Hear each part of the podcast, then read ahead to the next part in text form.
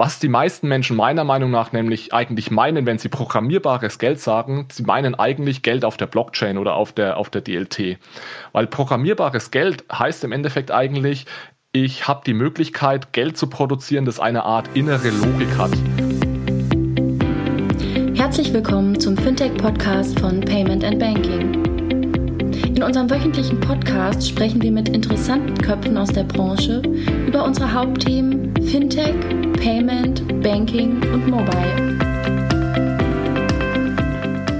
Ja gut, und dann würde ich sagen, hallo André, herzlich willkommen in meinem Podcast.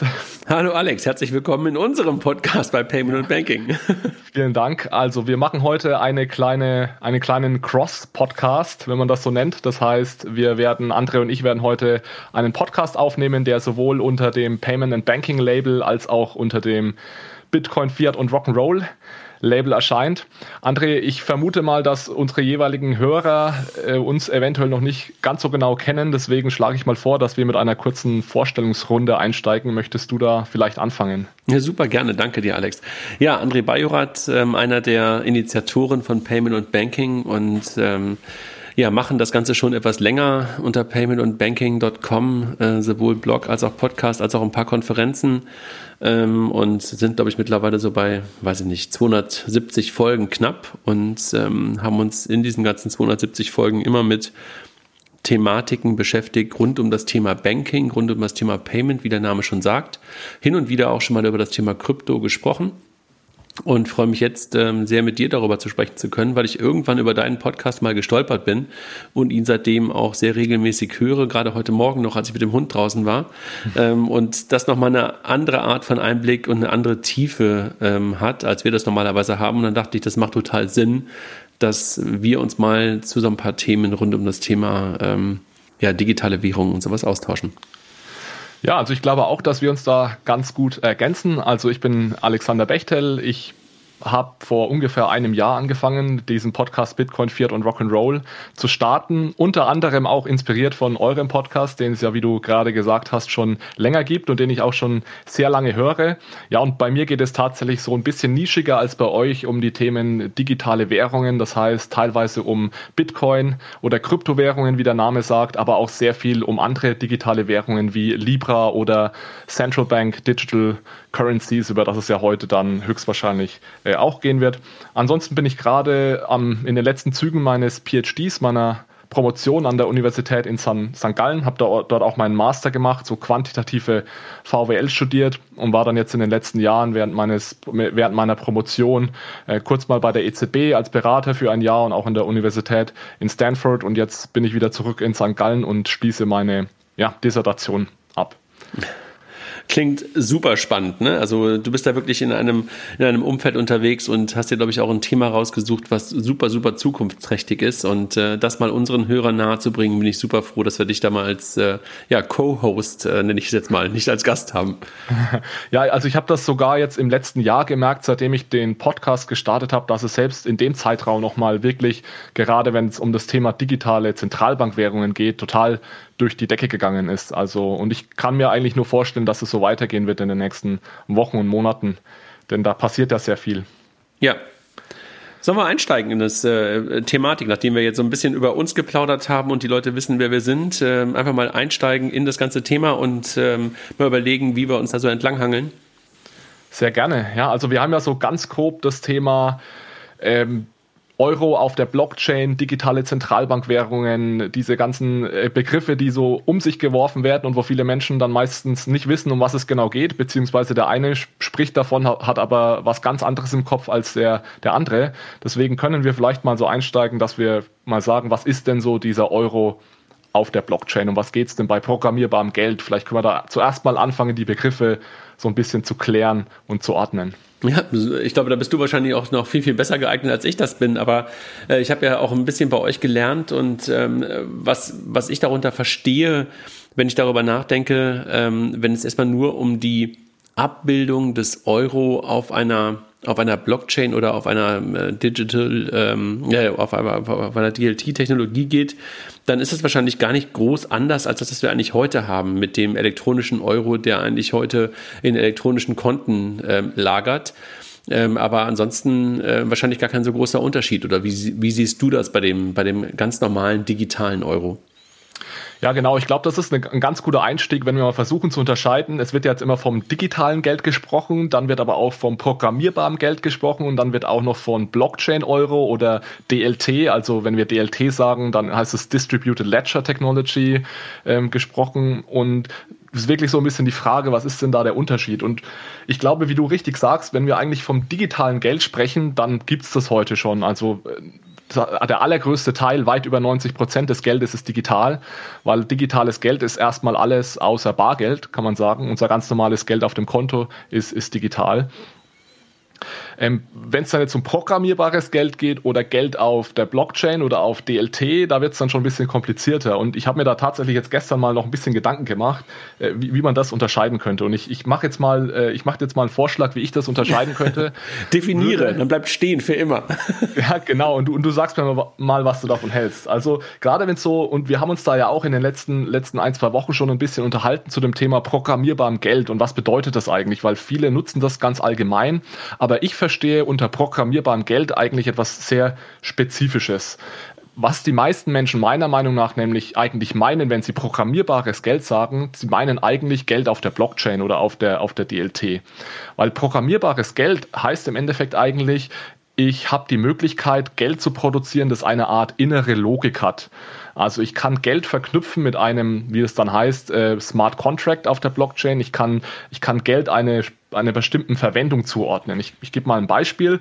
Ich kann Geld erschaffen und ich kann dafür sorgen, dass dieses Geld nur für einen ganz bestimmten Zweck ausgegeben werden kann, wie beispielsweise Lebensmittelmarken, oder sowas ähnliches wie, wie Gutscheine. Also da kam jetzt zum Beispiel die Diskussion während der Corona-Krise, dass man sagt, wir könnten ja Geld erschaffen, programmierbares Geld, das wir eben ganz spezifisch einem ganz spezifischen Nutzen zuordnen. Das kann eben nur für Lebensmittel ausgegeben werden, zum Beispiel. Also das ist für mich programmierbares Geld. Das ist aber im Endeffekt etwas anderes als Geld auf der Blockchain. Das ist im Endeffekt eine Unterkategorie von Geld auf der Blockchain, weil DLT-basiertes Geld oder Geld auf der Blockchain ist, ist größer. Da geht es eigentlich erstmal einfach nur darum, dass man sagt, ich habe Fiat-Geld, beispielsweise den Euro, und möchte den irgendwie auf die Blockchain hieven. Also ich möchte es möglich machen, die Blockchain dazu zu nutzen, um Euros zu transferieren. Also ursprünglich heute ist es ja so, dass der Euro auf, in unserem Bankensystem existiert, auf, auf den Accounts der Bank oder der Zentralbank. Das ist eine zentralisierte Datenbank. Und es gibt jetzt eben verschiedene Wege, wie ich diesen Euro auf die Blockchain, äh, auf der Blockchain oder auf DLT abbilden kann. Also du sagst sozusagen, der, der, digitale Euro ist eigentlich der, die Stufe 1 für die größere Variante. Ja? Die, der digitale Euro ist eigentlich just another ähm, Datenbank, also DLT als, als ähm, Ablösung dessen, was eigentlich heute in den Zentralbanken und teilweise möglicherweise dann auch in den Banken verfügbar ist, um den Euro auf Konten abzubilden. Und der programmierbare Euro, ich stelle mir das immer so vor, also ich verstehe total, was du sagst, dort eine, einen weiteren Layer. Also wenn ich das so technologisch betrachte, denke ich immer, dann habe ich den Wert des Geldes als einen Layer, den kennen wir heute, der ist auch heute schon elektronisch dort, aber verbunden genau mit diesem Layer sind halt genau Nutzungen oder Verträge oder halt genau so etwas. Und das ist für mich halt auch immer das, was ich unter Programmierbarkeit verstehe, dass da halt wirklich ein if then then that im Grunde genommen hinterhängt und dass ich genau sage, mit diesem Euro kann ich genau das tun oder in einem bestimmten Moment fließt möglicherweise auch ein bestimmtes Geld, ein bestimmter Wert äh, von einer äh, von einer Ecke in die andere Ecke, weil etwas, weil ein Ereignis eingetreten ist. Genau, da muss man aber, glaube ich, auch nochmal ganz deutlich sagen, programmierbar ist unser heutiges Geld ja eigentlich auch schon in einer gewissen Art und Weise, weil diese so eine Wenn-Dann-Beziehung hast du bei jedem Dauerauftrag mhm. und bei jeder Einzugsermächtigung. Also wenn erster des Monats, dann überweise x Euro auf Konto 123. Das ist kann man genauso programmierbar bezeichnen. Ich denke, der wichtige Unterschied, wenn wir das Ganze dann eben auf eine Blockchain heben, ist, dass wir sagen können, wir haben, wir haben so, so eine Art Token und dieser Token, der hat, ich habe es vorhin innere Logik genannt. Das mhm. heißt, egal wer diesen Token besitzt, ich kann mit diesem Token nur etwas ganz Bestimmtes machen. Ich glaube, das ist so der Unterschied zwischen dem heutigen digitalen Geld, das in Teilen programmierbar ist, und dem, dem Geld, das dann auf der Blockchain leben würde. Mhm. Okay, verstanden. Also ich glaube, das ist auch eine ganz gute, ganz gute ähm, Definition und eine Unterscheidung zwischen dem, was man einfach erstmal nur digitalen Euro und digitaler programmierbarer Euro. Also das ist einfach wirklich für mich eine nochmal eine Evolutionsstufe mehr. Ne?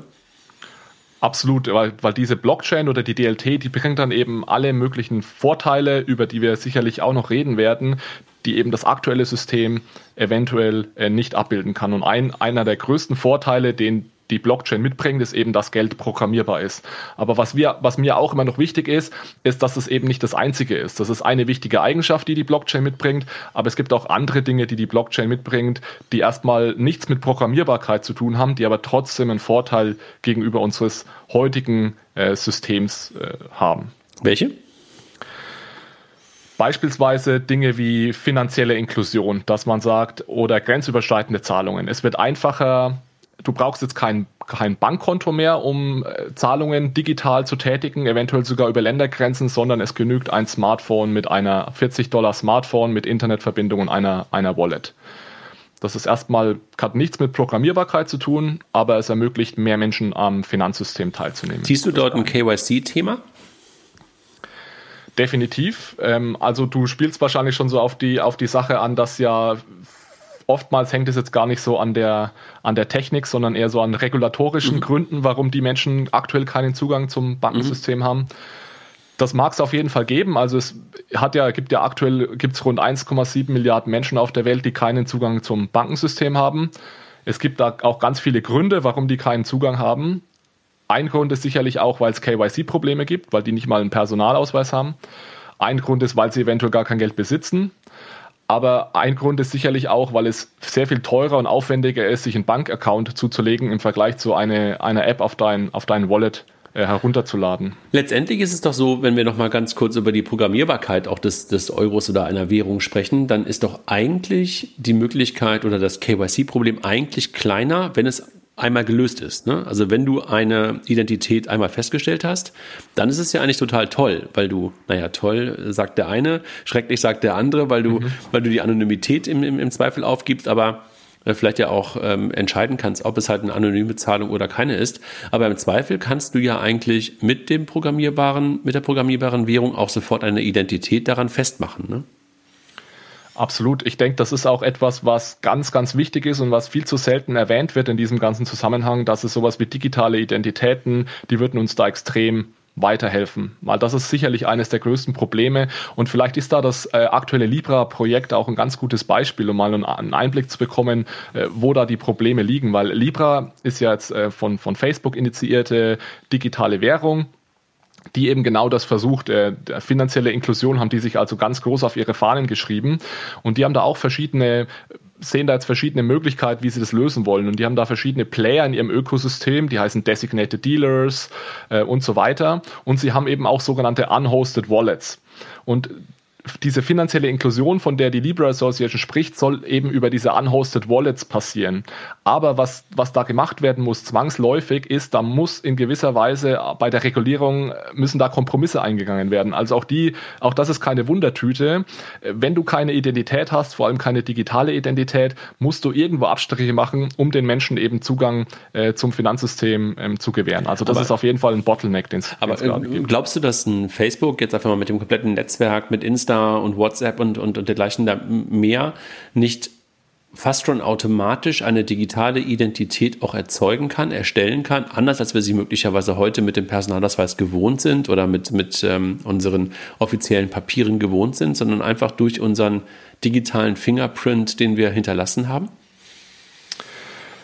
Das kann sein. Ich meine, was Facebook natürlich äh, sagt, ist, dass Libra und Facebook, also das, das Facebook-soziale Netzwerk, zwei vollkommen getrennte Dinge sind. Aber um das mal weitergefasst zu sagen, könntest du sowas wie eine digitale Identität nicht aus, diesen, aus deinem digitalen Fingerabdruck ableiten? Das ist sicherlich eine interessante Frage. Die Frage ist natürlich, was da die Behörden dazu sagen, die Klar. im Endeffekt ja die Regulierungen auf, aufstellen und auch kontrollieren und also die Einhaltung kontrollieren. Ja. Sag mal, wenn wir über das Thema digitaler Euro sprechen, wen siehst du denn als denjenigen, der das wahrscheinlich herausgeben wird, den digitalen Euro? Weil heute äh, kommt der Euro ja entweder aus dem Geldautomaten oder ist einfach sozusagen auf, auf unserem Konto. Ähm, da, da, steckt ja ein bisschen auch fast schon, ähm, ich sag mal, Geld, ähm, oder, oder ähm, ja, Geschichte so ein Stück weiter drin. Ähm, wen, wen, siehst du da als, als äh, potenziellen Herausgeber? Ja, das ist eine interessante Frage. Also um vielleicht dann die Diskussion von vorhin anzuknüpfen, da ging es jetzt immer darum, wir müssen den Euro irgendwie auf die Blockchain zu be äh, bekommen. Und jetzt ist die Frage, wer macht das denn am Ende äh, und, und wer bietet uns dann Zugang dazu an? Ich denke, es gibt da ganz grob zwei Möglichkeiten. Es kann entweder der öffentliche Sektor machen, der Staat im, in Form der Zentralbank. Das wären dann die sogenannten Central Bank Digital Currencies, also die digitalen Zentralbankwährungen.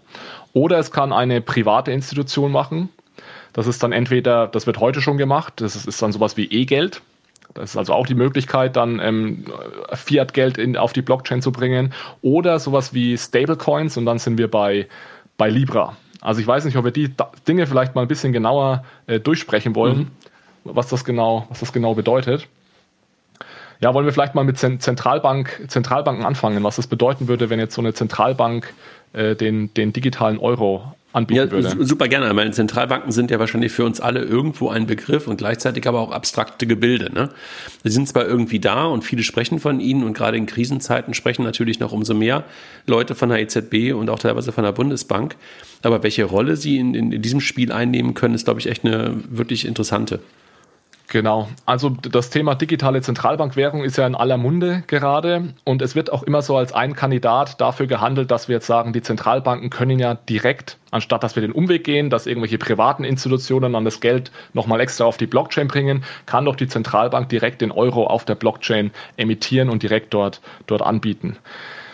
Lustigerweise oder komischerweise sind da die Zentralbanken gar nicht so motiviert wie andere Teilnehmer der Privatwirtschaft, denn die Zentralbanken sagen sich aktuell zuallererst mal, was wir wollen ist, wir wollen ein stabiles Zahlungssystem anbieten. Das heißt, für uns ist es erstmal wichtig, dass ähm, Zahlungen funktionieren. Und deren erstes Problem ist jetzt mal, was passiert denn, wenn Bargeld mal verschwindet? Dann müssen wir versuchen, eine digitale Form des Bargelds anzubieten.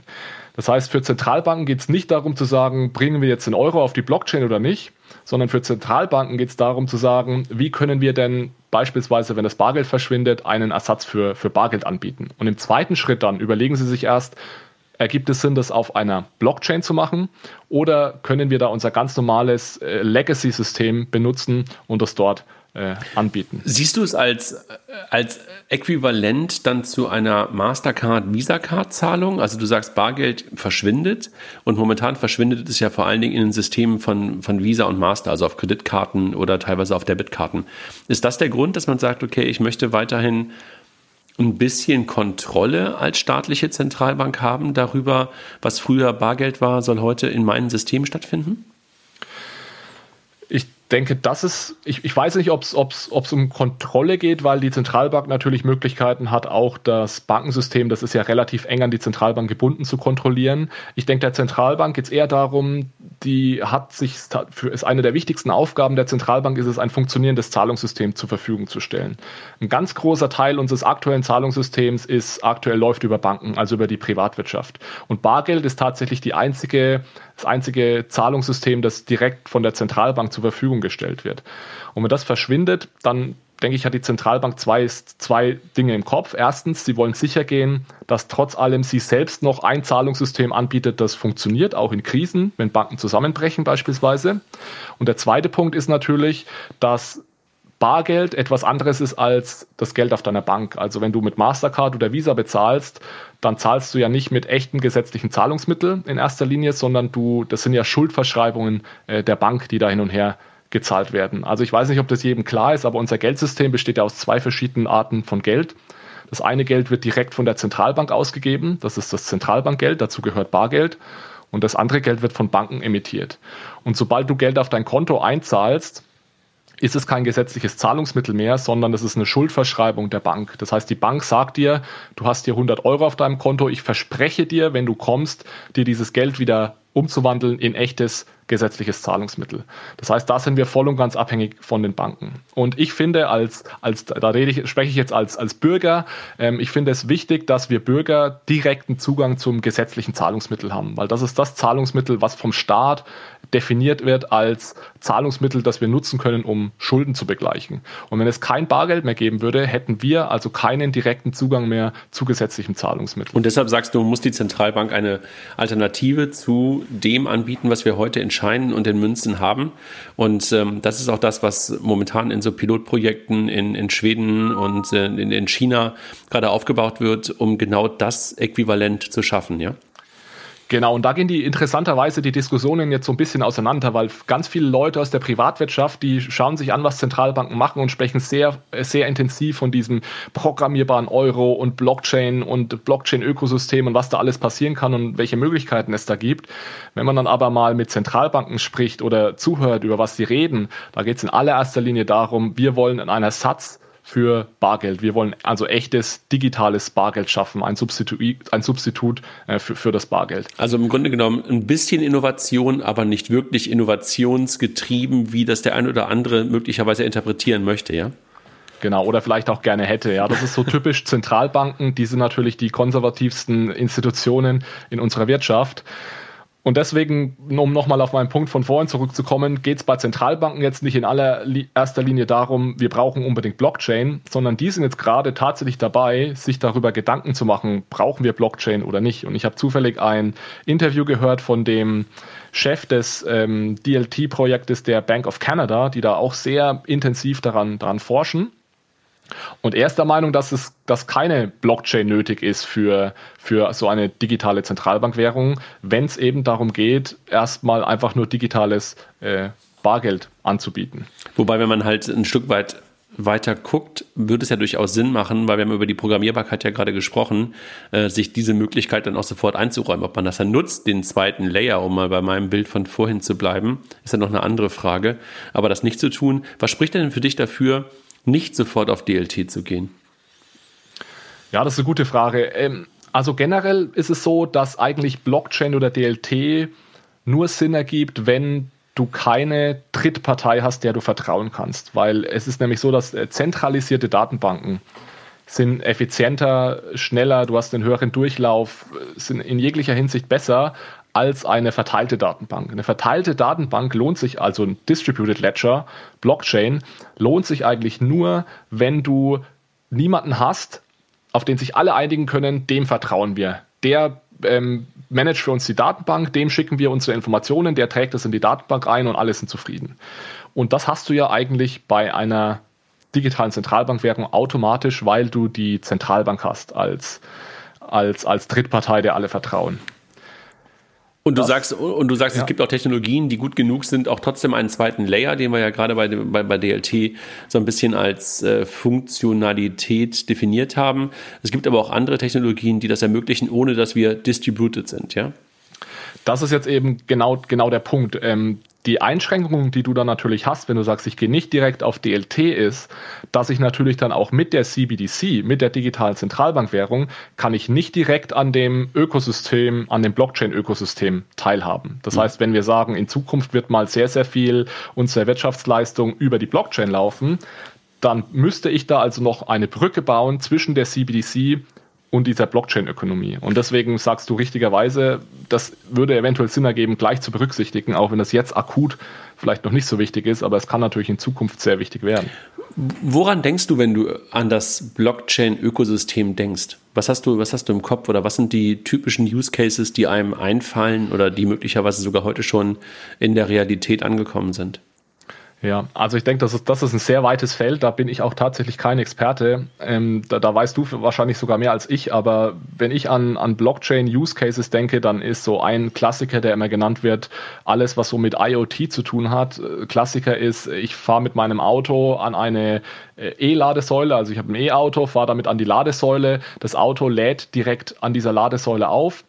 Mein Auto bezahlt die Ladesäule direkt und ich fahre wieder weg und muss mich um nichts kümmern. Mhm. Und äh, dieses, die, der Hintergrund, das könnte also, es würde Sinn ergeben, dass das alles auf einer Blockchain läuft, weil hier hast du keine Drittpartei, der du vertrauen kannst. Du hast den Ladesäulenanbieter, das ist von mir aus irgendein Stromanbieter, du hast den, den Autohersteller, ähm, und die müssen irgendwie miteinander kommunizieren. Mhm. Und das würde über eine Blockchain laufen, also dieses Aufladen und so weiter. Und die Bezahlung wenn du, wenn du, wenn du das bezahlen willst, dann musst du das eben auch über die Blockchain machen. Du kannst es nicht mit dem normalen Euro über den Bankaccount machen, ohne dass da irgendeine Verbindung zu, zur Blockchain hergestellt mhm. wird. Ich, ich, denke halt auch an Lieferketten. Ne? Also wenn du halt irgendwie deinen Tanker unterwegs hast, äh, der von äh, woher auch immer äh, durch den durch durch irgendeinen Kanal durchfährt und an bestimmten ähm, Orten, an bestimmten ähm, Mautstellen sozusagen auch, auch Zahlungen fällig sind. Das kann ich mir halt auch wunderbar vorstellen. Klar kannst du sagen, das kann ich ja dann auch wieder mit dem Dauerauftrag oder mit der Einzugsermächtigung machen. Aber letztendlich ist es ja, glaube ich, genauso etwas, dass du sagst, okay, ich habe hier eine eine Ebene, äh, die halt den Vertrag ähm, ähm, abbildet und genau in diesen Momenten, wenn diese Vertragsbestandteile, wenn diese Vertragsmeilensteine erreicht sind, gibt es auch sofort eine Zahlung. Das ist, glaube ich, echt ein großer Effizienzgewinn. Ich glaube, alles alle Use Cases, die wir, die wir uns wahrscheinlich vorstellen können, sind wahrscheinlich heute irgendwie gelöst. Das ist ja ganz mhm. oft so, ne? dass Technologie ja. ähm, nicht irgendwie Dinge ermöglicht, die noch gar nicht da waren, sondern wir haben uns bisher halt irgendwo immer andere Brücken gebaut oder andere Möglichkeiten gebaut, nur dass die Effizienz deutlich höher werden kann auf die Art und Weise. Und das ist, glaube ich, irgendwie der, der, der große Vorteil von DLT-basierten ähm, ähm, Währungen, die wir halt jetzt gerade sehen. Ja, ich, ich glaube, da habe ich noch ein ganz gutes Beispiel, wenn du sagst, es ist bereits gelöst, aber eventuell kompliziert. Wenn wir einfach mal an Delivery versus Payment denken im Wertpapiermarkt. Also heute ist es so, wenn du dir ein Wertpapier kaufst, dann kommt es ja zu dem Tausch von Geld gegen Wertpapier. Und das wird heute über eine Drittpartei abgewickelt die, diese Drittpartei, die hängt normalerweise an den, an den Börsen mit dran. Das sind sogenannte Central Counterparties, mhm. also CCPs, Clearinghäuser. Mhm. Das ist zum Beispiel in Frankfurt bei der Börse, heißt das Clearinghouse Eurex.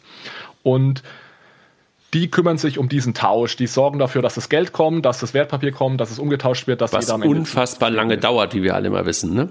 Genau, das dauert teilweise mehrere Tage und vor allem musst du dann auch ähm, Clearing-Member sein, eigentlich bei Eurex. Wenn du es selbst nicht bist, dann musst du dir eine Bank suchen, die das ist und dir dann Zugang dazu verschaffen. Also es ist alles, es ist eben heute so gelöst. Es funktioniert, aber die Frage ist, geht es nicht effizienter? Und wenn wir uns da jetzt überlegen, was ist denn denn dieses Wertpapier, also sowohl dieses Wertpapier als auch das Geld auf einer Distributed Ledger Technology digitalisiert werden ist. Ich habe ein digitales Wertpapier, ich habe digitales Geld und ich kann die direkt tauschen. Also Realtime ist eigentlich das, was eigentlich äh, der große Vorteil ist, ne? Genau, und zwar ohne Intermediär. In Realtime kann ich das tauschen. Und es wurde bereits gezeigt, dass das funktioniert. Das haben mehrere Banken äh, so an, an Prototypen schon, schon getestet. Ähm, also das, das wäre möglich. Und damit, das ist natürlich so, so ein Beispiel, finde ich, für, für einen Effizienzgewinn. Heutiges System im Gegensatz zu, wie könnte das in Zukunft mal, mal laufen. Mhm. Sag mal, ähm, welche, welche Vorteile siehst du denn sonst noch? Also ähm, bei, dem, bei dem Euro auf der, auf der Blockchain oder auf, der, auf, der, auf dem DLT? Gibt es irgendwas, ja. was so richtig, äh, was alle immer wieder anführen, wo wir sagen so, jo, sehen wir genauso? Also ich denke, der, der wichtigste Vorteil, den haben wir genannt, das ist der Zugang zum, zum Blockchain-Ökosystem. Mhm. Da haben wir jetzt, haben wir jetzt drüber geredet. Mhm. Das ist für mich tatsächlich auch der, einer der Hauptgründe. Ähm, es werden immer noch andere Punkte genannt, ähm, sowas wie Sicherheit. Also die Daten sind ja dezentral äh, verteilt in so einer dezentralisierten Datenbank. Ich kann da äh, Kryptographie nutzen, kann die Daten sicher speichern. Es gibt keinen Single Point of Failure. Sie sind ähm, manipulationssicher, die Daten, weil sie eben gleichzeitig dezentral äh, auf unabhängigen Rechnern äh, gespeichert werden. Das sind auch immer Dinge, die, die noch genannt werden. Was, was ich dann aber eher wichtig finde, sind dann eben Sachen, da haben wir auch schon ein bisschen drüber gesprochen, was ich dann eben machen kann mit diesem Geld. Das heißt, ich kann es programmieren, das ist das eine. Und das zweite ist, ich kann Dinge effizienter machen, ich kann finanzielle Inklusion ermöglichen, ich kann grenzüberschreitende Zahlungen effizienter machen. Vielleicht nochmal zu dem Punkt ähm, äh, grenzüberschreitende Zahlungen, weil wir waren ja vorhin kurz stehen geblieben bei dem Thema Zentralbanken, sollten die eher Blockchain benutzen oder nicht für ihre digitalen Zentralbankwährungen? Mhm. Und, und du hast mich gefragt, was spricht denn eigentlich dagegen, Blockchain zu benutzen? Mhm. Äh, da habe ich den Grund genannt. Jetzt gibt es aber natürlich auch meiner Meinung nach Gründe, die dafür sprechen, Blockchain zu benutzen. Und ich habe vorhin gesagt, ein Grund, der dagegen spricht, ist, dass du immer diese Trusted Third Party hast, also diese Drittpartei, der alle vertrauen, die hast du in der Zentralbank. Die hast du natürlich aber nur, wenn du inländische Zahlungen machst. Das heißt, sobald du, sobald Zahlungen über die Grenzen hinweggehen, hast du plötzlich zwei Zentralbanken, die da im Spiel sind. Und dann fehlt dir natürlich schon wieder diese Trusted Third Party. Und da ist es dann natürlich tatsächlich wieder interessant zu sagen, okay, vielleicht können im globalen Zahlungsverkehr die Zentralbanken untereinander dann so ein System auf die Beine stellen, wo sie sagen, wir haben hier ein dezentralisiertes System ohne eine Partei, der wir alle, alle vertrauen. Da wird das dann auch wieder auf der Ebene interessant. Aber ist das nicht eigentlich heute das, was SWIFT macht? Ähm, ja, wahrscheinlich ähnlich. Ich bin, weiß ehrlich gesagt nicht mhm. ganz genau, wie Swift im Hintergrund ähm, funktioniert. Swift ist ja meines Wissens einfach ein Messaging-Service, mit dem die äh, Banken untereinander kommunizieren. Ist das richtig? Ja, genau. Also das ist im Grunde genommen, also du kannst da als, als Unternehmen, als ganz großes Unternehmen kannst du, glaube ich, auch direkt auf Swift-Netzwerk zugreifen, aber eigentlich ist es in der Tat so, ähm, dass es ähm, über, also eigentlich hast du ja sowas wie ähm, ähm, ähm, wie das, wie das ähm, Eurosystem und sowas. Ne? Und ähm, ähm, Swift ist in der Tat dafür da, dass du halt zwischen den Banken ähm, Interbanken-Zahlungsverkehr machen kannst und vor allen Dingen halt auch globalen Interbanken-Zahlungsverkehr machen kannst. Und äh, in der Tat ein Messaging-System und ähm, das ist, ähm, dafür ist Swift da. Und wenn ich aber darüber nachdenke, was du gerade beschrieben hast, dass die Zentralbanken dort ähm, auf der Blockchain das Ganze machen und das auch in Realtime machen, dann ist das, glaube ich, schon auch ziemlich genau das, was in vielen Teilen auch ähm, Swift abbildet und die Use Cases, die Swift heute für die Banken unter den Banken abbilden. Mhm.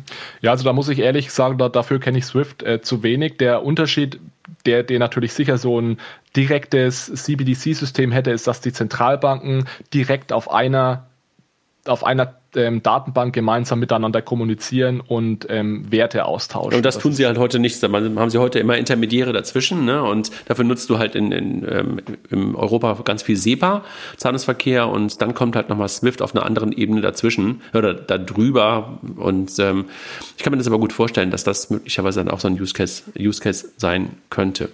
Ja. Sag mal, ich ehrlich gesagt, ja. ich habe da eine, eine, Masterarbeit dazu vergeben, die liegt bei mir auf dem Tisch. Äh, die, die hätte ich mal lesen sollen für heute, äh, genau zu dem Thema äh, internationale CBDC, weil da hat ja ähm, ähm, Mark Carney mal eine äh, viel beachtete Rede dazu gehalten vor einigen Monaten. Der hat es Synthetic Hegemonic Currency genannt und da ging es genau darum, dass wir sagen, wir, haben, wir brauchen so eine internationale digitale äh, Zentralbankwährung. Ja. Aber das ja. müssen wir dann beim nächsten Mal besprechen. Genau, also ich glaube, ich glaube, Swift äh, macht noch viel mehr, ne? weil Swift macht es wirklich in der Tat auch ähm, zwischen den verschiedenen Unternehmen ähm, via Banken mhm. ne? und, und wir sprechen ja gerade wirklich darüber, dass halt die Zentralbanken untereinander das Ganze austauschen. Da ist, glaube ich, Swift nur in ganz, ganz wenigen Fällen auch ähm, im Einsatz. Ja. Sag mal, wenn du, wir haben gerade schon so ein bisschen auch über, über Libra und äh, finanzielle Inklusion gesprochen. Was verstehst du darunter unter finanzieller Inklusion? Du hast es ja gerade schon mal auch ein bisschen angedeutet ähm, und, und Libra hat sich das ja auch auf die Fahne geschrieben. Wenn wir mal kurz da drauf gucken, was ist das für dich und, und was ermöglicht das für dich? Finanzielle Inklusion bedeutet für mich ganz einfach, ganz einfach gesagt, du hast ein Konto, auf das du Zugriff hast, bestenfalls über dein Smartphone und kannst damit Zahlungen tätigen. Das ist, wie, wie vorhin kurz erwähnt, aktuell so, dass rund 1,7 Milliarden Menschen auf der Welt, natürlich vor allem in Entwicklungsländern, aktuell diesen Zugang nicht haben. Das heißt, die tätigen tatsächlich 100 Prozent ihrer Transaktionen bar. Und das ist zum Beispiel, wenn wir jetzt an sowas wie Remittances denken, also Rücküberweisungen, dann ist es zum Beispiel nicht so, dass wenn so jemanden, jemanden hat, der im Ausland arbeitet, einen Verwandten, also ich mache mal ein ganz konkretes Beispiel, ein Farmer in, in Indien hat einen Sohn, der wirklich nach Europa kommt, dort als IT-Spezialist in Berlin arbeitet und der würde dem gerne jeden Monat ein paar hundert Euro nach Indien überweisen, um, um, um seinen, seinen Vater zu unterstützen. Mhm. Das ist nur unter extrem hohen Kosten aktuell möglich, bis das Geld dann im Endeffekt in Form von Bargeld bei seinem Vater in Indien ankommt. Da musst du teure Wechselstuben nutzen und finanzielle Inklusion würde für mich bedeuten, die haben beide auf ihrem Smartphone die Libra-App und der Sohn kann dem Vater in Echtzeit die 100 Euro in Form von, von, von dem Libra-Token nach Indien schicken. Mhm. Und der Vater kann dieses Geld entweder umtauschen in Rupie oder vielleicht sogar direkt mit seiner Libra Wallet, Calibra Wallet oder einer anderen Wallet direkt bezahlen. Also im Grunde genommen das, was Revolut in vielen, vielen Fällen heute auch schon ein Stück weit versucht, ähm, das nochmal auf einer ich sag mal, auf äh, einem höheren Skalierungsgrad ähm, voranzutreiben, weil du halt sofort die ganzen WhatsApp, Insta und, und Facebook-Nutzer sofort im System mit drin hast, ja? Nicht nur das und äh, Revolut und auch TransferWise, die machen ja sowas in die Richtung, aber da hast du das Problem, dass vor allem Revolut natürlich genau diejenigen nicht erreicht, die das am allermeisten bräuchten, wenn wir jetzt von Remittances, also Rücküberweisungen reden, weil Revolut hat natürlich nur die größeren, wichtigeren Währungen. Die haben jetzt keinen, ich weiß nicht, ob es indische Rupie gibt, äh, aber sicherlich keinen, kein somalisches Geld oder ich weiß nicht mal, wie das heißt dort. Ähm, und die, diese, diese Friktionen könntest du eben überwinden, indem du sowas wie, wie, wie Libra hast und so, so ein Stablecoin. Aber glaubst du bei Libra wirklich, dass es nur um finanzielle Inklusion geht oder glaubst du, dass sie natürlich auch in den, ähm, ich sag mal, heute schon finanziell entwickelten Ländern durchaus auch eine Relevanz bekommen können mit so etwas wie Calibra, mit so etwas wie Libra? Ja, ist eine interessante Frage. Ähm, Komischerweise erwähnen die so etwas und damit können wir vielleicht auch äh, wieder wieder zurück äh, noch mal kurz einen Schritt zurück machen zum Start, weil wir haben ja angefangen mit äh, wer wer schafft es denn den Euro auf die Blockchain zu bringen? Ja. Wir haben jetzt gesagt äh, digitale Zentralbankwährungen wäre eine Möglichkeit, den Euro auf die Blockchain zu bringen. Eine andere Möglichkeit wäre, wenn das private Organisationen machen, wie beispielsweise eben die Libra Association. Und den Weg, den die Libra Association da wählt, ist, sie kreieren einen sogenannten Stablecoin. Das heißt, was da im Endeffekt passiert ist, du überweist der Libra Association 100 Euro und die Libra Association schreibt dir im Gegenzug dazu 100 Libra Euro auf deiner Libra Wallet gut. Und damit hast du das Geld dann eben auf der auf der Blockchain und es ist besichert durch deine 100 Euro, die die Libra Association dann in ihrer Reserve verwaltet. 80 Prozent davon wird da in Staatsanleihen investiert und 20 Prozent werden da Cash gehalten. Und das ist also auch die Definition für Stablecoin. Ne? Also für die Leute, die, die aus unserem Podcast kommen, die möglicherweise nicht ganz so viel Ahnung davon haben, das ist die Definition dessen, dass sie es wirklich dann auch genau in dieser Währung auch hintenrum wieder sichern. Ja? Genau, es muss nicht unbedingt in derselben Währung gesichert mhm. sein, aber die, das Ziel eines Stablecoins ist es immer, die haben sich ja im Endeffekt äh, als, als Antwort auf die hohe Volatilität der gewöhnlichen Cryptocurrencies wie Bitcoin entwickelt, dass man gesagt hat, okay, uns ist da die Volatilität zu hoch, wir können das nicht als Zahlungsmittel benutzen, wir müssen jetzt einen stabilen Krypto Token entwickeln, den wir irgendwie besichern müssen, damit wir den zum Beispiel eins zu eins an den US-Dollar oder eins zu eins an den, an den Euro äh, binden können. Das heißt nicht, dass die unbedingt eins zu eins auch mit Euros und US-Dollars hinterlegt sind, aber irgendeine Art von Sicherheit gibt es da, die eben diesen One-to-One-Pack ähm, herstellt. Und die Umrechnung ist auch immer dann äh, sofort eins zu eins so, ja? Also das heißt, wenn ich sage, ich, ich zahle 100 ähm, Euro Fiat-Geld ein, dann habe ich 100 ähm, äh, Libra Euro und die sind da wirklich genau im gleichen Wert auch immer zu nutzen.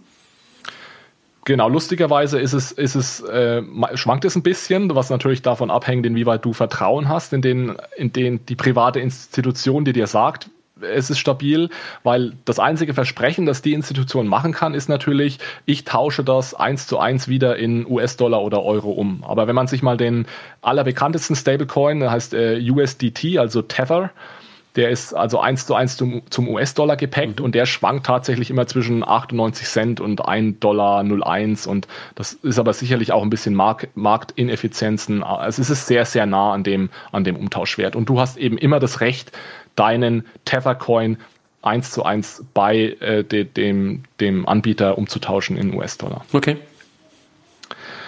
Genau, und ich glaube, jetzt ging es dann, ich, ich weiß gar nicht mehr, wie wir jetzt wieder zurück zu Libra gekommen sind. Ich glaube, wir waren gerade dabei, wer halt ähm, den digitalen Euro rausgeben kann. Also es kann auf der einen Seite die Zentralbank sein, es können aber halt auch äh, privat, äh, privatwirtschaftliche Unternehmen sein. So kamen wir gerade wieder zurück zu Libra. Genau, und Libra ist eben, eben eine Möglichkeit, ähm, das anzubieten. Und interessanterweise ist es bei Libra eben so, dass die gar nicht so sehr äh, über das programmierbare Geld sprechen, weil du hast, jetzt weiß ich wieder, wo wir waren, du hast nämlich gefragt, ob Libra eventuell nur diese finanzielle Inklusion ja im, im Blick hat oder auch andere Dinge. Potenziell ist es natürlich so, dadurch, dass Libra den Euro auf die Blockchain bringt und nach allem dem, was wir jetzt heute besprochen haben, würde wahrscheinlich jeder sofort daran denken, ja cool, dann kann ich ja den Libra Euro dafür hernutzen und äh, Zugang, habe Zugang zum Blockchain-Ökosystem, kann den programmieren und so weiter. Und das ist tatsächlich auch möglich. Interessanterweise kommt das Wort programmierbar im ganzen Libra White Paper einmal vor und auch an einer sehr ja, allgemeinen, in einer sehr allgemeinen Formulierung. Die sprechen wirklich in aller allererster Linie davon, finanzielle Inklusion und grenzüberschreitende Zahlungen. Und auch wenn man sich die Mitglieder ansieht, die sie sich so dazu holen, die haben jetzt ein, zwei neue Mitglieder und da geht's wirklich, das sind auch Institutionen, die sich sehr um finanzielle Inklusion kümmern. Und ich habe natürlich keinen Einblick, was da hinter den äh, Toren passiert. Also ein bisschen Einblick habe ich schon, aber da darf ich nicht da, drüber reden. aber also offiziell ist es so, dass der Fokus wirklich ähm, auf finanzielle Inklusion liegt dass die natürlich selbst auch wissen, dass da Potenzial da ist, da, dass es programmierbar ist oder das, was sie auch gesagt haben, es wäre sogar möglich, dass die Zentralbanken ihre digitale Zentralbankwährung über ihre Blockchain laufen lassen. Das haben sie natürlich auf dem Schirm und was ich gehört habe, wird da auch noch einiges dazu kommen in Zukunft. Okay. Sag mal, ähm, wenn ich das Thema Programmierbarkeit jetzt mal auf Libra bezogen, ne? Ähm, wie, wie darf ich mir das vorstellen? Gibt es dann SDK für den, für den Libra-Euro ähm, und ähm, Drittentwickler können etwas darauf entwickeln? Genau, also Libra stellt die Blockchain zur Verfügung mhm. und du kannst dann eben Second oder kannst es dann auch Third Layer nennen im Endeffekt, wenn du sagst, dass Libra ist die Second Layer, das mhm. ist der Stablecoin und der Third Layer wäre dann, dass du eine Applikation darauf aufbauend entwickeln kannst. Also es lassen sich ja Smart Contracts direkt in den Libra Euro mhm. integrieren und das ist immer das, um was es geht. Ähm, kann ich mit diesem mit diesem äh, mit diesem Coin, mit dem Token, den ich da habe, kann ich den irgendwie mit einem Smart Contract verknüpfen und mhm. bei Libra ist das möglich und das heißt immer automatisch, ich kann das äh, programmieren und kann es in mein Bitcoin äh, Blockchain Ökosystem ein, einpflegen. Okay. Wir, wir waren aber gerade immer beim, beim ähm, digitalen Zentralbankgeld und, und beim digitalen Euro und wir haben darüber gesprochen, dass die Zentralbanken ihn ausgeben können und waren gerade zu Libra gekommen oder zu privaten Institutionen. Welche Rolle spielen denn normale Banken, also die, die wir heute kennen, also wo wir heute an den Geldautomaten gehen, um das Geld abzuheben äh, oder auf unser Konto gucken und dort das ähm, auch schon digitale, der digitale Euro oder der digitale Schweizer Franke bei dir liegt. Welche Rolle siehst du bei den klassischen Banken heute? Ja, also boah, die Frage, die da, da kannst du auf verschiedene Arten und Weisen rangehen. Also erstens mal ist es natürlich so, dass Banken da jetzt schon disruptiert werden durch, durch solche Dinge, weil wir haben verschiedene Beispiele heute genannt und da ging es ganz oft darum, okay, da fällt jetzt hier in irgendeiner Art und Weise ein Intermediär weg. Mhm. Und das, dieser Intermediär, das sind auch ganz oft, oft Banken. Das heißt, Banken müssen tatsächlich jetzt versuchen, ihre Rolle in diesem Ökosystem zu finden. Da wird sich einiges ändern und ich glaube, es gibt verschiedene Möglichkeiten, wie Banken da trotzdem noch eine, eine, eine Rolle spielen könnten. Und zwar steht noch eine, eine Art und Weise aus, wie du es schaffst, den Euro auf die Blockchain zu bringen. Wir haben bis jetzt über digitale Zentralbankwährung gesprochen. Da bringt die Zentralbank den Euro also direkt auf die Blockchain. Dann haben wir über die Stablecoins gesprochen, wie Libra. Und jetzt gibt es aber noch eine dritte Möglichkeit, wie ich es schaffe, den Euro auf die Blockchain zu bringen. Und das ist, indem ich ihn gar nicht wirklich auf die Blockchain bringe, sondern indem ich eine Brücke baue zwischen dem Euro, der auf meinem Bankkonto liegt, und dem Euro oder dem Token, der dann äh, auf der Blockchain gehandelt wird. Und das gibt es heute tatsächlich auch schon. Das ist eigentlich die Technik, die schon am weitesten entwickelt ist. Da gibt es verschiedene Startups. Eines davon ist beispielsweise Cash on Ledger, ein anderes heißt Monerium, aus Island kommen die, glaube ich.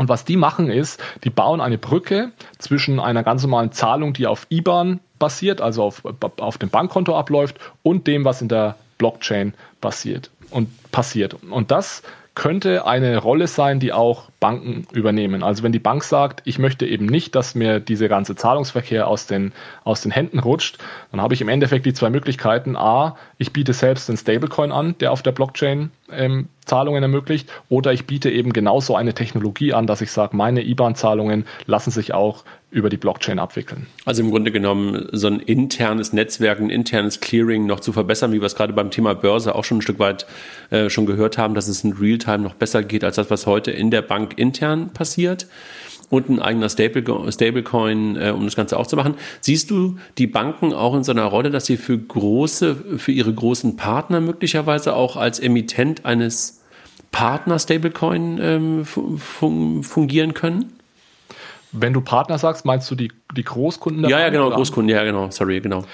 Genau, also das habe ich damit eigentlich gemeint, ja, dass du als Bank deinen Kunden irgendwie ermöglichen möchtest, an, am Blockchain-Ökosystem teilzunehmen und wenn du die Kunden nicht verlieren willst, solltest du das ihnen am besten ermöglichen. Und dann hast du eben die zwei Möglichkeiten. Ich kann meinen Kunden einen Stablecoin anbieten, dass ich dann eben einen, einen bankinternen Coin äh, mehr oder weniger ein, ein, zweites Konto, das dann eben dieser Stablecoin ist und über dieses Konto kann ich dann Zahlungen an Blockchain-basierte Zahlungen, programmierbare mhm. Zahlungen äh, abwickeln. Das wäre eine Möglichkeit. Oder die Bank sagt, liebe Großunternehmen, ihr müsst euch eigentlich um gar nichts kümmern. Ihr habt weiterhin euer ganz normales Konto bei mir und ich vermute auch, dass es so losgehen wird. Ja, ihr habt euer ganz normales Konto bei mir und ich kümmere mich im Hintergrund darum, dass ich eben diese Brücke baue von euren normalen Konten in das, in das Blockchain-System. Und das ist deswegen so interessant. Erstens, weil es heute schon funktioniert und weil es vor allem auch regulatorisch ähm, in, in trockenen Tüchern ist. Da handelt es sich nämlich einfach um eine E-Geld-Lizenz und das funktioniert also heute tatsächlich schon. Mhm.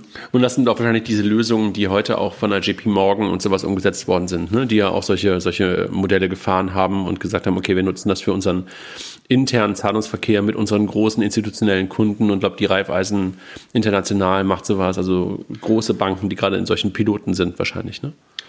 Genau, da wird, da wird sehr viel gemacht in die Richtung, teilweise wie JP Morgan eigene Coins, teilweise bei ähm, Banco Santander weiß ich, die haben so eine, die haben mal so ein Delivery versus Payment gemacht auf der, auf der Blockchain. Also da wird, da passiert aktuell auf, auf jeden Fall sehr, sehr viel. Siehst du relativ, siehst du auch was ähm, in, in der Schweiz oder in Deutschland bei Banken? Also ich weiß, dass die, dass die Commerzbank relativ aktiv ist in die Richtung, mhm. die auch schon so eine Zahlung abgewickelt haben. Ich weiß, dass die Deutsche Börse da auch sehr mhm. aktiv ist. Ich muss da ganz ehrlich sagen, ich habe da ähm, keine detaillierten Einblicke, was die, was die genau machen. Aber ich, da passiert auch, auch in Deutschland was. Okay. Sag mal, und wenn wir jetzt, jetzt haben wir über die Vorteile gesprochen und über die Möglichkeiten gesprochen, also wer es ausgeben kann, welche Rolle die Banken einnehmen und, und wer da sonst so kommen könnte mit Libra als prominentem Beispiel. Siehst du auch Risiken in dieser neuen Technologie, in diesen Möglichkeiten oder sagst du, ist einfach alles super? ja, so, so leicht ist es natürlich nicht. Ähm, Risiken, ich denke, ein ein Risiko, in Anführungszeichen Risiko, das man, glaube ich, immer hat in so einer Situation, und das haben wir auch in den letzten Jahren schon gemerkt, wenn es ganz allgemein ums Thema Blockchain ging, ist, dass das Ganze ein bisschen overhyped ist. Es ist natürlich so, das muss man auch sagen, gerade wenn wir jetzt um uns über unsere inländischen Zahlungssysteme reden, die sind natürlich extrem effizient schon. Und dann ist die Frage, brauchen wir da für, wirklich für alles ähm, jetzt unbedingt Blockchain oder DLT? Ja, überschätzen wir vielleicht auch so ein bisschen der, den Anteil der Industrie, der in der Zukunft mal tatsächlich über die Blockchain läuft. Also ich weiß noch, es hat vor ein, zwei Jahren, hat, ich glaube, das war sogar die CDU-CSU-Fraktion im Bundestag, die haben so ein Euro auf der Blockchain-Paper rausgebracht. Also da war wirklich plötzlich alles auf der Blockchain. Also da lief alles nur noch über die Blockchain. Aber wenn man sich da mal, ich bin da auch ehrlich gesagt gerade noch in so einem Prozess, dass ich, dass ich da mir selbst Gedanken mache, muss wirklich alles auf die Blockchain. Und was mir immer sehr hilft, da haben wir vorhin schon ein bisschen drüber gesprochen, Blockchain oder DLT ergibt wirklich nur Sinn, wenn es keine Drittpartei gibt, der alle vertrauen können. Und sobald du wirklich diese Partei hast, der alle vertrauen können, dann kannst du von vornherein ausschließen, dass du, dass du Blockchain brauchst. Also deswegen, ich glaube, es wird da wird es auch in den nächsten Jahren, ich denke, es geht erstmal noch weiter mit dem Hype und jeder will alles auf die Blockchain packen, aber auch da werden, wird irgendwann wird es zu einer Ernüchterung kommen, wo die Leute merken, wir werden nicht 100 Prozent unserer Industrie jetzt in Zukunft über die Blockchain abwickeln. Aber ist es nicht ein bisschen sowas wie Internet 2.0? weil man halt äh, bis dahin im Internet eigentlich, ähm, du kannst natürlich schon immer was bezahlen und du, du, du konntest aber halt nie Rechte an das Thema Bezahlen so richtig koppeln im Internet. Also das ganze Thema ähm, äh, Privacy, nee, nicht Privacy, sondern so Raubkopie und sowas ist doch damit auch sofort lösbar. Also deshalb ähm, ist das nicht irgendwie schon sowas wie eine, wie eine zweite Welle des Internets oder eine, eine Version 2.0, die klar wie so oft bei solchen Sachen dann erstmal ganz, ganz doll gehypt wird, aber dann einfach irgendwann the new normal wird und Teil der Infrastruktur wahrscheinlich wird? Ja, also ich meine, äh, ich bin ja auch extrem bullish, deswegen sitzen wir ja heute auch hier und deswegen mache ich seit einem Jahr einen Podcast dazu, weil ich äh, 100% ähm, positiver bin als der Durchschnitt der Bevölkerung wahrscheinlich. Aber das Einzige, was ich damit ja jetzt sagen wollte, war, dass man auch da aufpassen muss, einfach mit gesundem Menschenverstand an die Sache ranzugehen. Ähm, genauso wie es ja beim Internet äh, Web 1.0 war, da wurde auch erstmal übertrieben, dann gab es den Hype und ich meine, du kennst ja den, den Hype-Cycle, das erholt sich dann wieder und dann irgendwann erkennen wir, was bringt uns da jetzt wirklich weiter und, und, und was war vielleicht ein bisschen, ein bisschen übertrieben. Ich, ich glaube aber, es gibt noch andere Nachteile auch der oder Risiken der, der, der, des Euros oder der, des Euros auf der Blockchain. Und zwar ist natürlich eine wichtige Sache immer so die Frage der Anonymität mhm. für, den, für den Zahlenden Denn es ist ja so, dass man zwar technisch schon Anonymitätsfeatures einbauen kann, aber im Endeffekt ist natürlich immer irgendjemand dafür zuständig, die einzubauen und kann das auch wieder rückgängig machen. Und das ist bei Bargeld natürlich nicht so. Bei Bargeld, wenn ich das besitze, dann kann ich das transferieren. Und ja, wir müssen uns da sehr, sehr gut überlegen, wie wir eben es versuchen zu verhindern, nicht in eine Situation zu kommen, die eventuell jetzt in, in kurzer Zeit mal in China herrschen wird, dass es fast kein Bargeld mehr gibt und alle Zahlungen potenziell durch den chinesischen Staat oder die chinesische Zentralbank äh, überwacht werden können. Es wird in Schweden ja wahrscheinlich auch relativ schnell soweit sein, ne? In Schweden auch. Ich meine, ja, also was mir einfach nicht klar ist, vielleicht geht es auch technisch, dass du, dass du wirklich, also es geht, was technisch funktioniert ist, dass du sagst, ich kann Zahlungen anonymisieren und die Zentralbank sieht die nicht. Aber das alles muss irgendwo in eine Zentralbank, äh, in eine Datenbank einprogrammiert werden. Heißt, wenn das eine DLT-Datenbank ist, muss das da einprogrammiert sein. Und es kann natürlich immer dann der Staat im Nachhinein kommen und sagen, oh, das Feature, das nehmen wir da jetzt aber wieder raus und setzen mhm. dann eine neue Datenbank auf. Natürlich kann im Endeffekt der Staat auch das Bargeld verbieten. Also äh, ich habe mir da schon lange Gedanken dazu gemacht, aber es läuft immer darauf hinaus. Ich meine, wenn du einen, wenn du einen Staat hast, der sich in eine Diktatur verwandelt, dann hast du ein Problem, ja, so oder so, egal ob du äh, DLT hast oder Bargeld oder, oder wie auch immer. So. Keine Frage, aber das, das geht ja auch bei, bei, bei Libra so ein bisschen auch, wenn ich, wenn ich darüber nachdenke, also an, an private Emittenten eines digitalen, einer digitalen Währung, hätte ich ja ähnliche Bedenken. Ne? Also da gibt es wahrscheinlich verschiedenste Bedenken. Das ist einmal das, ähm, das Ausfallrisiko, ne? weil das Geld ist ja jetzt nicht irgendwie bei der Zentralbank, den man ja einfach ähm, aus einer Natur heraus irgendwie vertraut ähm, sondern da ist das Thema Datenschutz oder beziehungsweise Transparenz äh, meiner selbst ja noch viel, viel größer die Gefahr oder, oder siehst du das anders? Das sehe ich ähnlich, wobei wir heute natürlich auch schon den privaten Drittanbietern vertrauen in Form von Banken. Die mhm. haben ja auch vollen Einblick in unsere Zahlungsdaten. Was aber tatsächlich dazu kommt, jetzt im Vergleich zu Banken ist, dass, dass ich vertrauen muss, dass Libra seine Reserve ordentlich mhm. managt. Also die, wenn ich da 100 Euro einzahle, muss ich auch hoffen, dass sie es wirklich in 80 Prozent Staatsanleihen oder wie auch immer sicher verwahren, dass ich das jederzeit wieder zurücktauschen kann. Das Konzept von Libra gefällt mir da sehr gut dahingehend, aber es gibt da sicherlich auch, wird da sicherlich auch andere Anbieter geben, ja, wo es so ein bisschen zu, zu Problemen kommen könnte. Also du meinst Vielleicht, die 80-prozentige Besicherung mit, mit kurzfristigen Staatsanleihen und 20 Prozent ähm, ja, Cash oder sozusagen Cash-Äquivalent ähm, äh, ne? bei Libra. Genau. Genau, ich habe mich da ja mit ähm, Professor Bofinger unterhalten mhm. in, in meinem Podcast vor einigen Wochen und das ist so einer seiner größten Kritikpunkte ist immer, ja, diese Sicherung, klar, das hört sich erstmal gut an, aber da kann es ja trotzdem, wenn jetzt, wenn es zu einem Bankrun auf Libra kommt, da werden massenweise dann die Gelder abgezogen, dann muss Libra da plötzlich äh, Billionen an Staatsanleihen in den Markt werfen das kann dann zu Liquiditätsproblemen, Fire Sales kommen, das heißt Preise stürzen ab und dann gibt es da eventuell doch Probleme. Das stimmt schon, aber wir müssen natürlich auch mal auf den heutigen Bankensektor schauen. Da ist es ja nicht anders. Da gibt es ja auch Bankruns und äh, unsere Bankkonten sind bis 100.000 Euro besichert durch den Staat und ab dann sind sie einfach gar nicht mehr besichert. Also ab dann haben wir Null, Null Sicherung. Das heißt, bei Libra habe ich dann zumindest schon mal die Sicherheit, okay, das wird jetzt in eine, in eine deutsche Staatsanleihe investiert, das Geld. Bei der Bank kann sein, dass sie das Geld an irgendeinen äh, an irgendein Unternehmen weiterverleiht, die da eine Investition tätigen, was zwar schön ist, was aber mich natürlich einem gewissen Risiko aussetzt. Du meinst, also, so, so. so ein bisschen eine gelernte Sicherheit, die wir heute mit Banken verbinden und äh, gar keine wirklich so richtig re, äh, ja, real ist sie dadurch geworden, dass es irgendwo funktioniert hat in den letzten, keine Ahnung, 50, 80, 100 Jahren, ne? Genau, also äh, Professor Bofinger sagt dann natürlich, wenn die Banken Probleme bekommen, dann hast du die Zentralbank als Lender of Last mhm. Resort, mhm. der die alle, äh, der alle rausboxt und das hast du bei Libra ähm, eventuell nicht. Aber im Endeffekt muss ich sagen, dass das Libra-Konzept sehr, vom Prinzip her sehr, sehr viel sicherer ist, als, als wie die Banken ihre Gelder verwalten durch das Fractional Reserve Banking, also dass mehr Kredite vergeben als Geld, das ich als Depositen habe und, und so weiter. Mhm.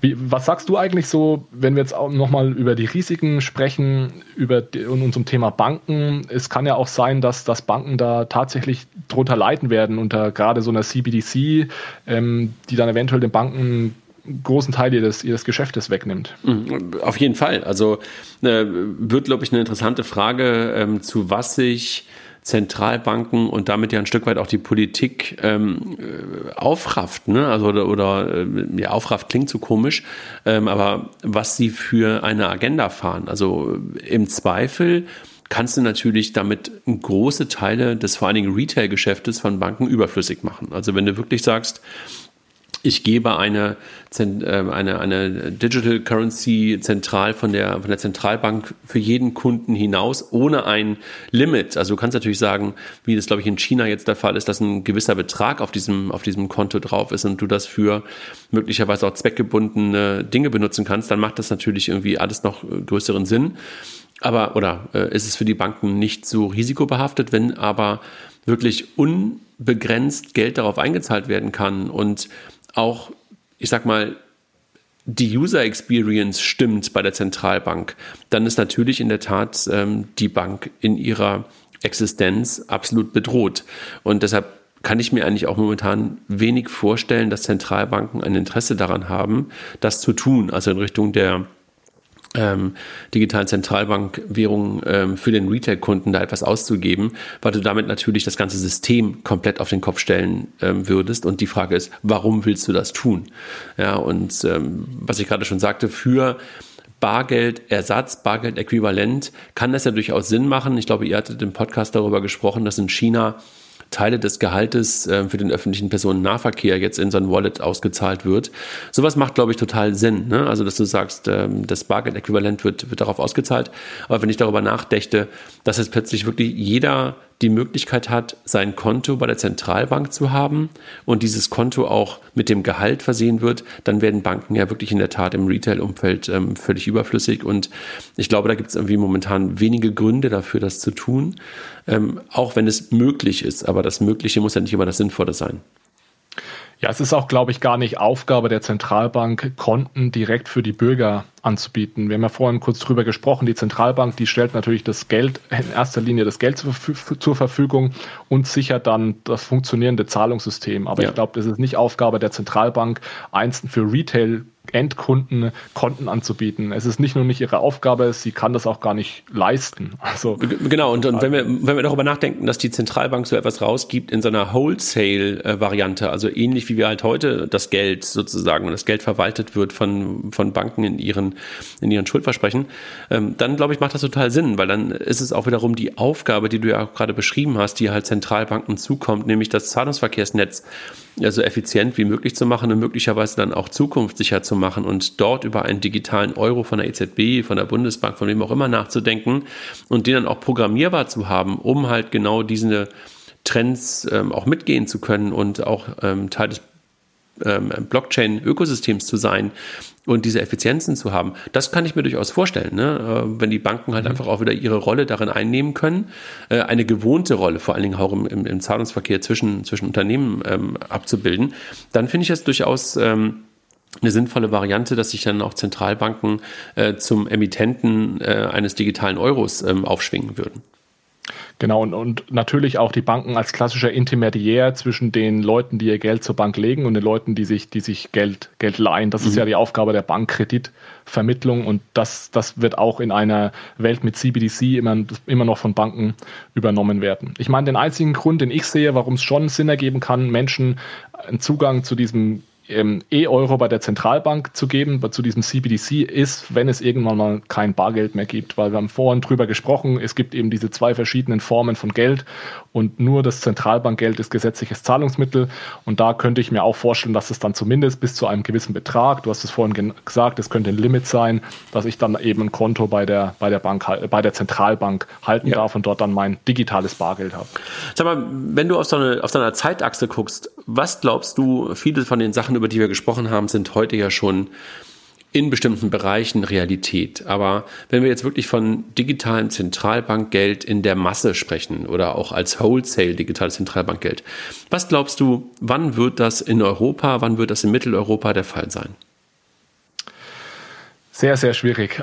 Also Was sich auf jeden Fall, wir haben ja heute über diese drei Möglichkeiten gesprochen, wie man den Euro auf die Blockchain bringen kann. Das war digitales Zentralbankgeld, das war das E-Geld und das war der Stablecoin. Mhm. E-Geld und Stablecoin gibt es eigentlich heute schon, mhm. beziehungsweise dann spätestens mit Libra wird es dann ganz groß auch diese Stablecoins geben. E-Geld gibt es schon. Das heißt, der Privatsektor ist dann natürlich immer, immer schnell digitale Zentralbankwährungen, da sind wir, glaube ich, noch ein ganz, ganzes Stück davon entfernt, dass das wirklich mal umgesetzt wird. Selbst in China, die ja jetzt schon live testen in einigen Provinzen und da diese Transportunterstützung äh, auszahlen in Form von diesem digitalen Zentralbankgeld, die sprechen davon, dass sie nächstes Jahr das Ganze dann auch mal bei Olympia ein bisschen größer testen wollen.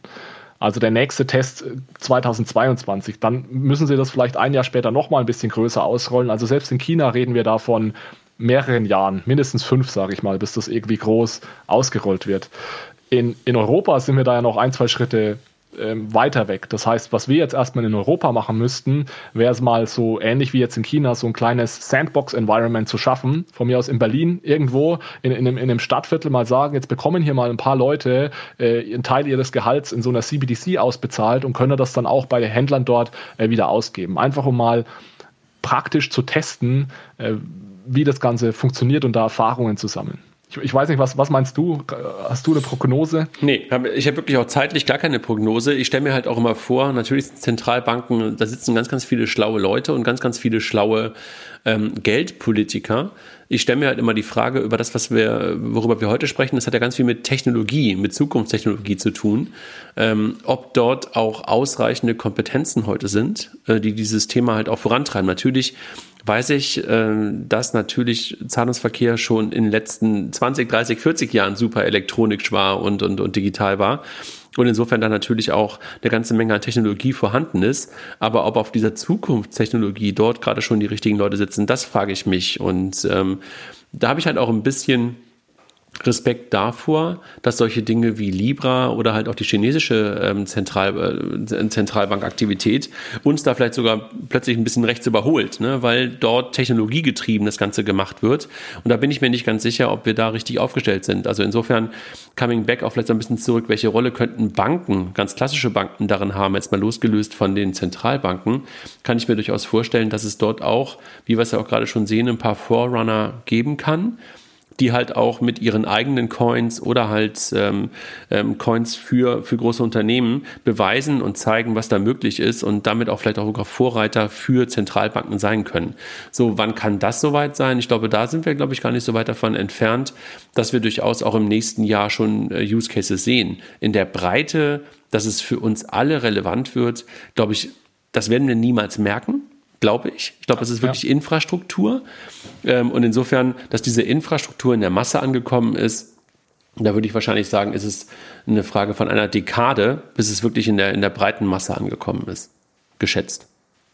Ja, das, das, das würde ich, würde ich ähnlich sehen. Und ich gebe dir auch vor allem recht, um das nochmal zu betonen, dass, dass der Endnutzer wahrscheinlich zu einem sehr, sehr großen Teil gar nicht merken wird, dass ja. Teile der Transaktionen, die er tätigt, plötzlich über die Blockchain ablaufen. Auf der Produktseite, aber auch auf der Zahlungsseite. Ja. Also ich habe immer das wunderbare Beispiel, du bist ja noch viel, viel jünger als ich das bin, aber es gab ja lange Zeit die Diskussion ähm, um Linux ne? und ob Linux möglicherweise irgendwann mal Microsoft ab, ablösen wird und, und Microsoft sozusagen erodiert ähm, in diesem ganzen ganzen ähm, Freeware oder Open Source Gedanken. Und was man da gesehen hat, natürlich hat Linux eine unglaubliche Marktstellung bekommen. Aber auf der Infrastrukturseite, ähm, natürlich gibt es ein paar Nerds, die das Ganze halt auch als Frontend in ihrem, in ihrem Rechner benutzen. Aber ansonsten ist es ein Infrastrukturthema. Ähm, hat das Microsoft geschadet? Nee, Microsoft ist, glaube ich, so viel wert wie noch nie. Also, was will ich damit sagen? Äh, da kommen neue Technologien, die etablieren sich in der Infrastruktur. Also vor allen Dingen auf Servern war das jetzt bei Linux der Fall. Ähm, und trotzdem hat es halt den etablierten natürlich in, in bestimmten Bereichen geschadet. Also ein Sun zum Beispiel gibt es nicht mehr, aber ein Microsoft, die man auf der Endkundenseite vor allen Dingen an der Fire gesehen hat damals, hat das gar nicht geschadet. Ne? Ich glaube, die hat das eher befeuert, ähm, äh, noch bessere Produkte zu machen. Jetzt bin ich nicht der Microsoft-Freund, aber trotzdem halt ähm, innovativ zu bleiben. Ähm, und und äh, wie gesagt, sind halt heute so, so, viel, so viel wert wie noch nie. Sind trotzdem Firmen dabei auf der Strecke geblieben oder Player auf der Strecke geblieben in diesem Beispiel von, von, von Linux und, und Microsoft? Ja, sind es. Und das wird natürlich wahrscheinlich auch hier der Fall sein, dass du durch die Technologie bestimmte Intermediäre plötzlich aus dem System rausnimmst. Wer das sein wird, das weiß man, glaube ich, heute noch nicht so genau. Ne? Also ich glaube nur, dass die Effizienzen groß sein werden und dadurch brauchst du bestimmte Brückentechnologien möglicherweise nicht mehr, die du halt heute teilweise hast. Also gerade wenn ich über Handelsfinanzierung nachdenke und sowas, dass da plötzlich, keine Ahnung, was Treasury Management Systeme sind, ich weiß es nicht. Ne? Also irgendwo, irgendwo wird aber jemand sein, wird ein Stück entweder ein Mensch oder halt ein Stück Software sein, die du dann zukünftig mit diesen Technologien nicht mehr benötigst. Und äh, die werden natürlich an der Feier sein, aber ich glaube, es werden nicht die klassischen Banken sein. Es werden nicht die Zentralbanken sein, sondern es werden halt eher ähm, andere Player sein, die da halt unter Feuer sind. Und nicht die, über die man im ersten Moment nachdenkt. Da ja. klingelt mein Telefon. Ja, ich meine, wir haben jetzt sowieso eine gute Stunde. Ja. Ich weiß nicht, ob du noch wichtige Punkte hast. Ansonsten können wir auch langsam den. Genau, machen, machen wir mal einen Deckel für heute drauf. Ne? Und genau. äh, ich, ich, glaube, für, für deine Hörer wahrscheinlich gar nicht so viel Neues, weil, weil du das ja wahrscheinlich jetzt in den letzten, wie viele Folgen hast du gemacht?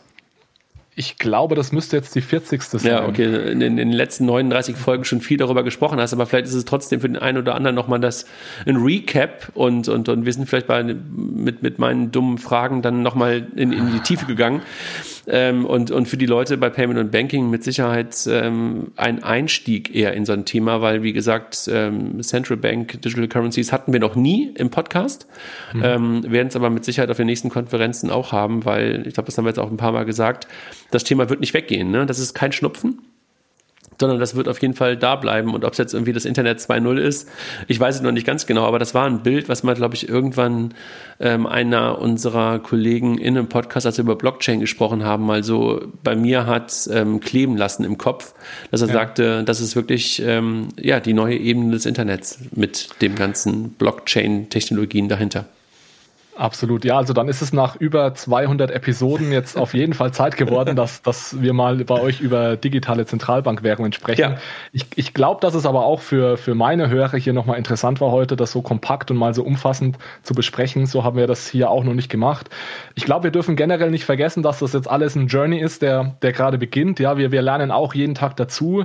Wir, wir sollten auch demütig bleiben angesichts der Komplexität dieses Themas. Du hast ja nicht nur die, die das, die Geldseite, die schon unglaublich kompliziert ist. Du hast dann auch noch die Technikseite, die unglaublich kompliziert ist. Da hat äh, John Oliver, das ist ein recht bekannter amerikanischer Comedian, der hat, der hat mal gesagt, ähm, in einer seiner Shows, da hat er Bitcoin erklären wollen, da hat er gesagt, Kryptowährungen, oder und ich zähle jetzt mal alles, über das wir heute gesprochen ja. haben, zähle ich jetzt mal zu Kryptowährungen. Der hat gesagt, Kryptowährungen, das ist all das, was du nicht über Geld verstehst, gepaart mit dem, was du nicht über Computer verstehst. Ja, und da gebe ich ihm wirklich 100% recht. Ja. Und das sage ich als jemand, der sich jetzt seit über zehn Jahren mit Geld beschäftigt und auch sehr IT-affin ist und viel programmiert in seinem, in seinem PhD. Es ist äh, ein sehr komplexes und vielschichtiges Thema. Und wenn wir da heute ein kleines bisschen Licht ins Dunkel werfen konnten, dann haben wir, glaube ich, schon einen ganz guten Job gemacht.